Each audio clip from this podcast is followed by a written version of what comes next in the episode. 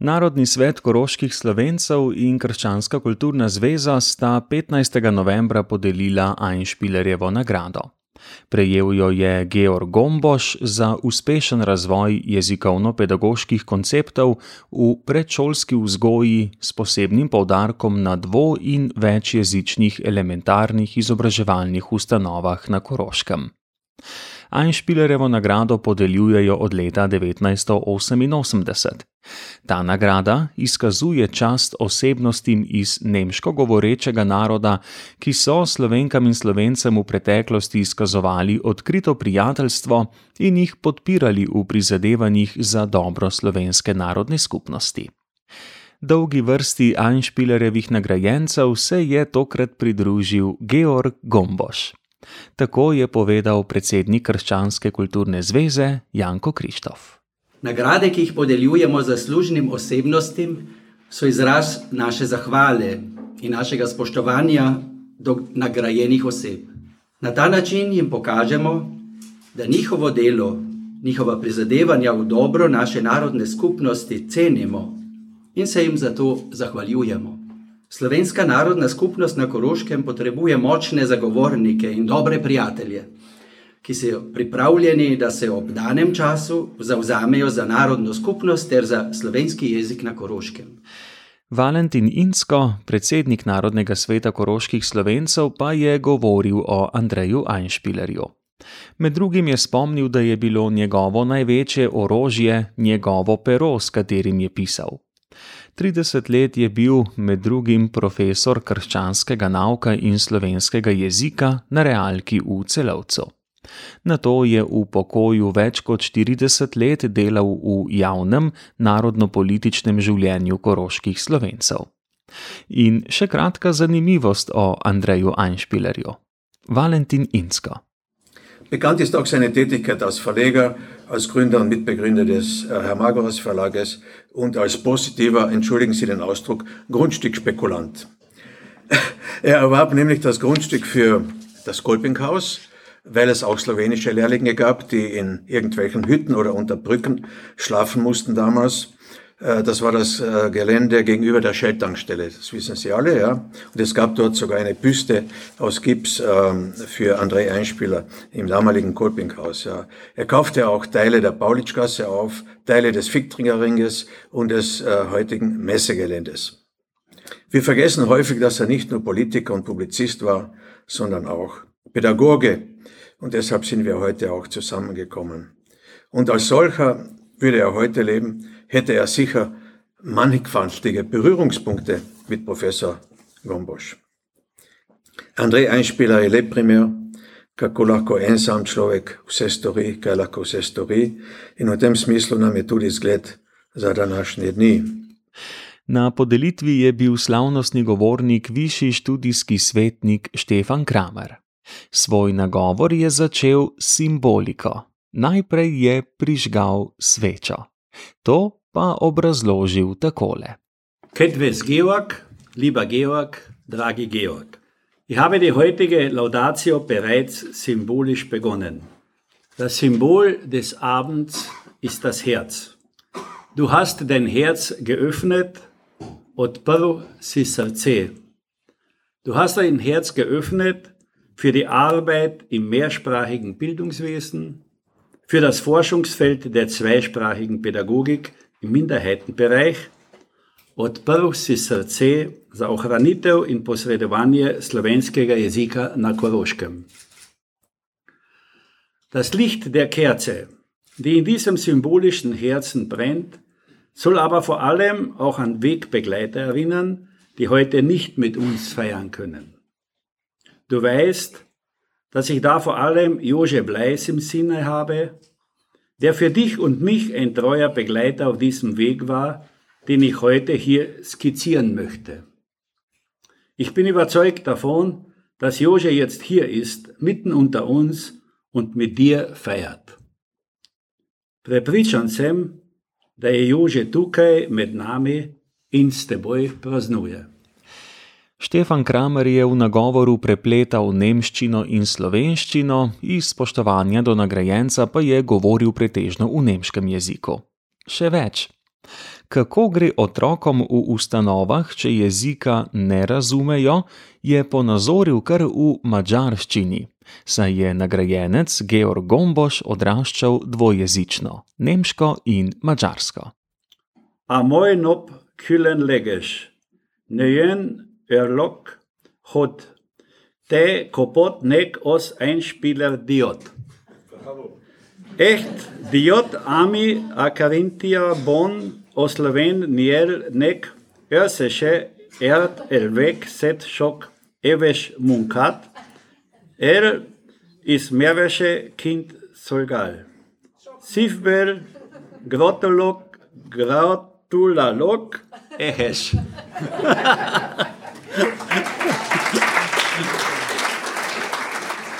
In tako gre otrokom v ustanovah, če ne razumejo jezika. Lahko pa si mislite, da mu je v mačarščini čestitev o podelitvi Einspielerjeve nagrade. Zdaj pa nekaj besed o življenju Georga Gomboša na poti z Dunaja v celovec.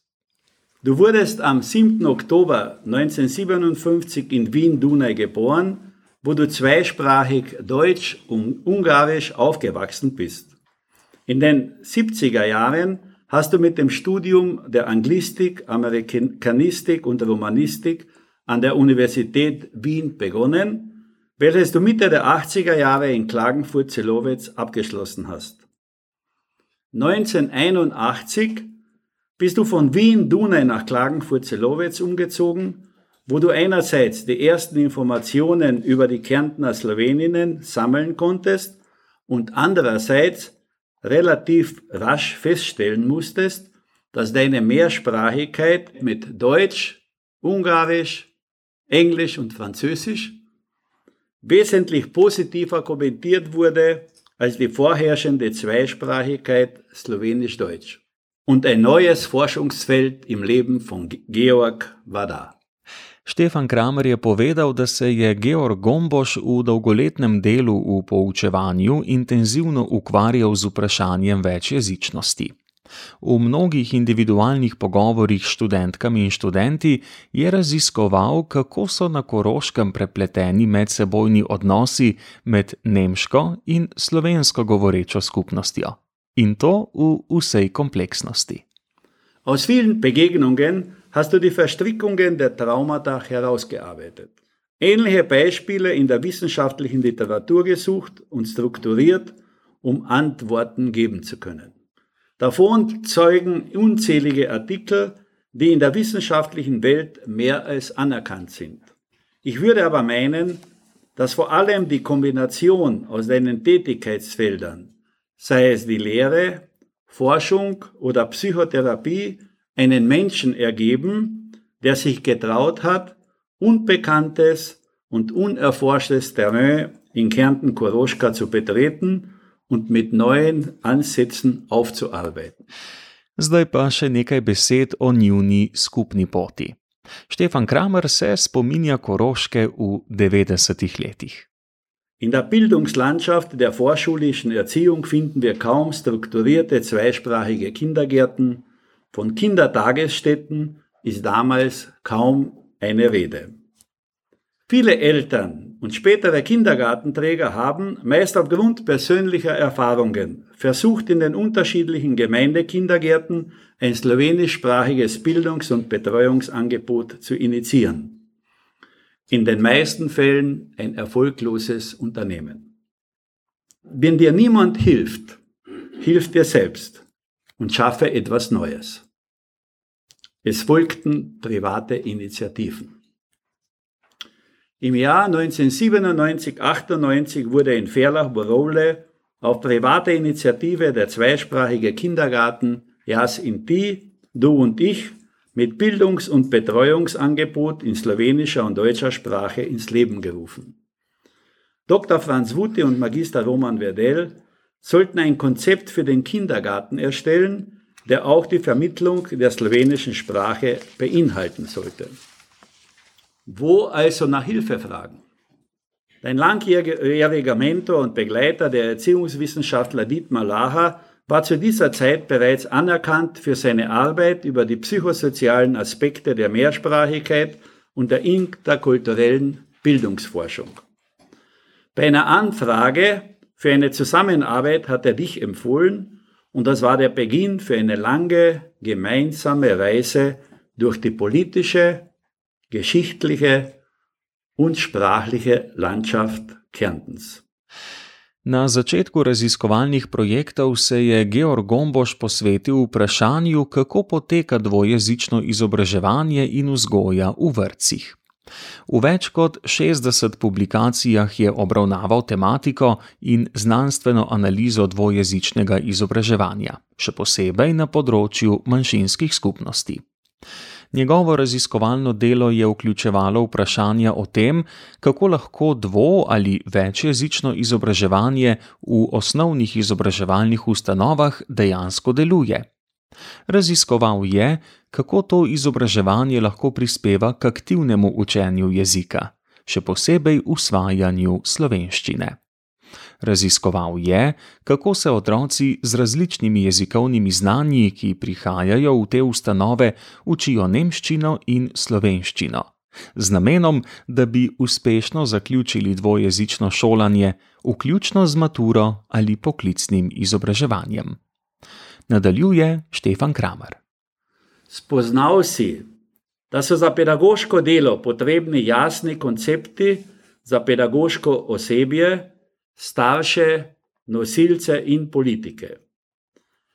Za dobro pridobivanje jezikovne kompetence potrebujemo neprekinjeno jezikovno izobrazbo od jasli do mature. V zadnjih dveh desetletjih se je povečala zavest, kako pomembni so za učenje jezikov ustrezni pedagoški instrumenti. Kot dobitnik letošnje Enšpilarjeve nagrade si svojim znanstvenim delom prispeval, da se v dvojezičnih elementarnih ustanovah na Koroškem, v vrtčevskem vsakdanu, strokovno in starosti primerno, poleg nemškega jezika enakopravno in samozavestno živi slovenščina. Tako krepimo jezikovno samozavest otrok. Zdaj pa skupaj pogledajmo še ob konec 90-ih let. Es war dieses bestimmte Zeitfenster, Ende der 90er Jahre, in denen zu den anderen fünf Einrichtungen und dem Kindergartenjahr sind die, du und ich in Verlach-Borole weitere private zwei- und mehrsprachige Kindergärten wie der Otroschki Wortec Ringaraja in Ledenitzen-Ledince, der Otroschki Wortec Mauritza in Eberndorf-Doberlawas und der Otroschki Wortec, Keketz in Völkermarkt Willikowitz die Bildungslandschaft Kärntens bereicherten. 1999 haben wir in Eberndorf Dobrlawas den Kindergarten. Otroschke Wortec Mauritzer ins Leben gerufen. Und dich gebeten, einen Informationsabend für die Elterninitiative zu gestalten. In einer sorgenvollen Nacht, wie es dem wohl weitergehen wird, kam mir dann die zündende Idee, wie wäre es, wenn wir die Synergien der einzelnen Träger nutzen, indem wir eine Interessensgemeinschaft sowohl für die pädagogischen als auch politischen Anliegen gründen würden, wo wir unsere Ziele gemeinsam verfolgen. Weil es das Kindergartenfondsgesetz erforderte, wurde aus der Interessensgemeinschaft im Jahr 2001 unsere Delovna skupnost privatnih dvo- in večjezičnih vrtcev Arbeitsgemeinschaft privater zwei- und mehrsprachiger Kindergärten, als dessen Obmann ich heute hier sprechen darf. Eine Arbeitsgemeinschaft, in der sich acht Kindergartenträger unterschiedlichster Ideologien, politischer und religiöser Ansätze treffen, um gemeinsam für den sprachlichen Erhalt, die sprachpädagogische Forschung und vor allem für das Wohl der Kinder einsetzen. Das Geheimnis dieser erfolgreichen Zusammenarbeit unterschiedlicher Entscheidungsträger besteht darin, dass alle ein geöffnetes Herz, in, den, in deren Mittelpunkt das Wohl des Kindes steht, im Mittelpunkt ist. Und alle hast du mit deinem Wissen bereichert. Pomemben stavek, ki ga Georg Gomboš deli s pedagoginjami in pedagogi, je: Jaz govorim, kot želim, in ti govoriš, kot želiš. Zakaj je ta stavek tako pomemben? Eine wichtige Erkenntnis für den sprachpädagogischen Bildungsalltag in unseren Einrichtungen. Die Kinder haben freie Sprachenwahl, wobei ihnen ein Sprachenbad geboten wird, das sie zur Verwendung der schwächeren Sprache einlädt. Das pädagogische Fachpersonal aber hält sich an das sprachpädagogische Konzept und bleibt immer in seiner Sprache. Kein Zwang, sondern das spielerische Erlernen einer Zweitsprache. Vemo, da je učenje več jezikov dodatno delo, vemo pa tudi, da do šestega leta starosti učenje poteka po naravni poti. Strokovnjaki vedno znova dokazujejo, da je pomembno, da se učenje jezikov začne čim prej. Tako je otrok sposoben v dveh ali več jezikih ne samo komunicirati, ampak tudi razmišljati. Jezikovno-pedagoški koncept ki si ga ti, dragi Georg, skupaj s pedagoškimi delavci razvil, igra pri tem ključno vlogo. Zavedajmo se dejstva, da z različnimi modeli lahko živimo večjezičnost. To je pomembna informacija tudi za starše mešanih zvez. Ponudite vašim otrokom možnost učenja več jezikov, ne samo v ustanovah, ampak tudi doma. Kaj ti, kot tudi ti, Georg, vedno poudarjaš, se učenje jezikov začne v družini. Die Zusammenarbeit mit der Deloner Skupnost dauert bis heute an und wir arbeiten nach wie vor an gemeinsamen für die zweisprachige sprachpädagogische Bildungsarbeit wichtigen Projekten. Danke dafür, hvala, Kösonen. Lansko leto je bilo delo Georga Gomboša objavljeno v brošuri Okvirni jezikovno-pedagoški koncept, priročnik za spodbujanje dvo- in večjezičnega izobraževanja in varstva v koroških elementarnih izobraževalnih ustanovah. V tem delu je zlito dolgoletno znanstveno spremljanje dela pedagoških delavk in delavcev. Ta danes tudi preko meja znani in priznani model dvo- in večjezičnega izobraževanja zapolnjuje vrzel standardiziranega jezikovnega izobraževanja od prvega do šestega leta starosti. Zdaj pa še k zaključku slavnostnega nagovora. Dragi Georg, wir nehmen dich beim Wort und gehen den Weg gemeinsam in eine mehrsprachige, pädagogische, qualitätsvolle Zukunft. Tudi v prihodnosti bomo obrali skupno pot za večjezično vzgojo in kvalitetno pedagoško delo v prid naslednjih generacij, za ohranitev slovenščine na Koroškem. Ich schließe mit Exuperis Worten, die du uns all die Jahre auf vielen Ebenen, auch im wissenschaftlichen Sinne, vorlebst.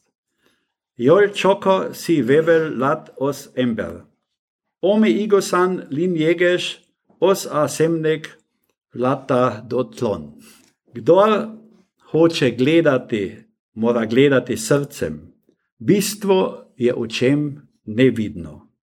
Man sieht nur mit dem Herzen gut, das Wesentliche ist für die Augen unsichtbar. Köszönen, danke, hvala.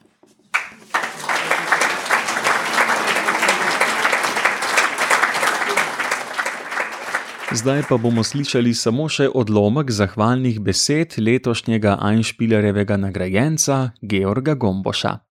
Govoril je v slovenščini in nemščini. V njegovem duhu bomo nekaj slišali v tem in nekaj v drugem jeziku. Rodil sem se kot otrok mačarskih beguncev na Dunaju, kjer sem tudi doraščal. Ne morem se spominjati, da bi se v družini kolik kdaj pogovarjali o jezikih.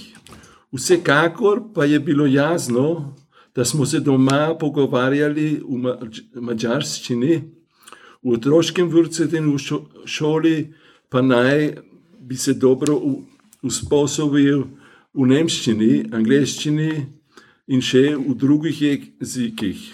V vrtec sem prišel brez vsakega znanja nemščine. Dvojezične izobrazbe mađarsko-nemško takrat ni bilo. Isto velja tudi za šolo. Po vsej verjetnosti si lahko predstavljate, zakaj sta mi ravno pred ozadjem lastne biografije postala pospeševanje in učenje jezikov v izobraževalnih ustanovah tako pomembni. Meje mojega jezika so tudi meje mojega sveta, pravi Ludwig Wittgenstein.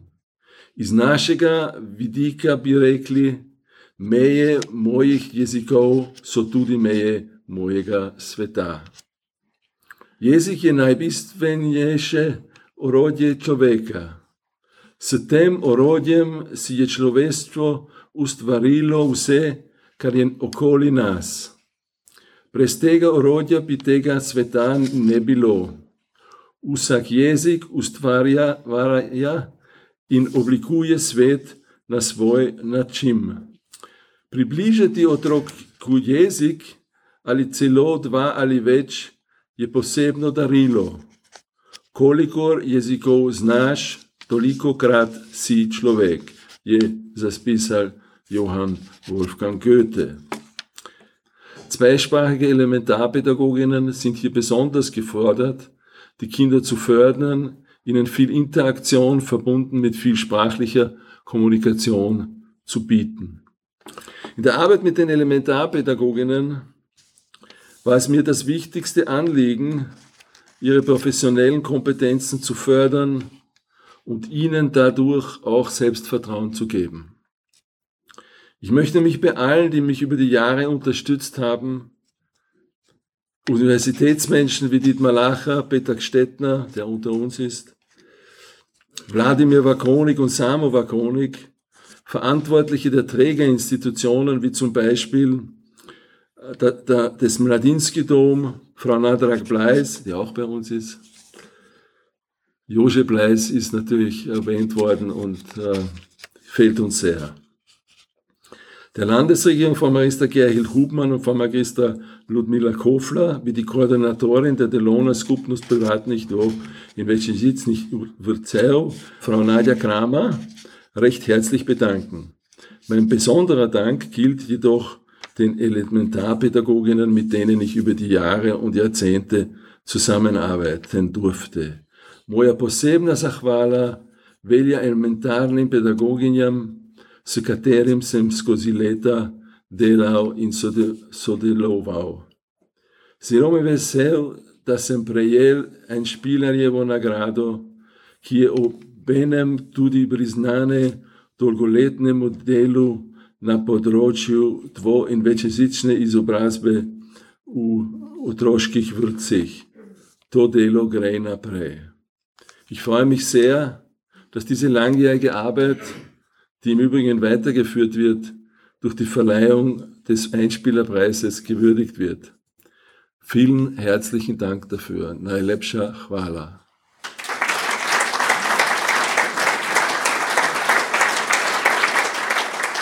In tako se je sklenil slovesen večer v Tišlerevi dvorani Mohorjeve v Celovcu.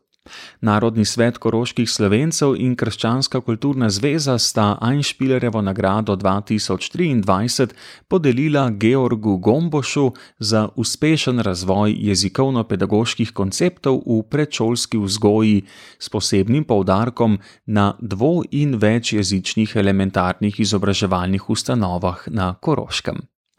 Večer pa je s pesmijo spremljal mladinski zbor Sweethearts. Pa tudi mi z odlomkom njihove pesmi zaključimo ta prispevek.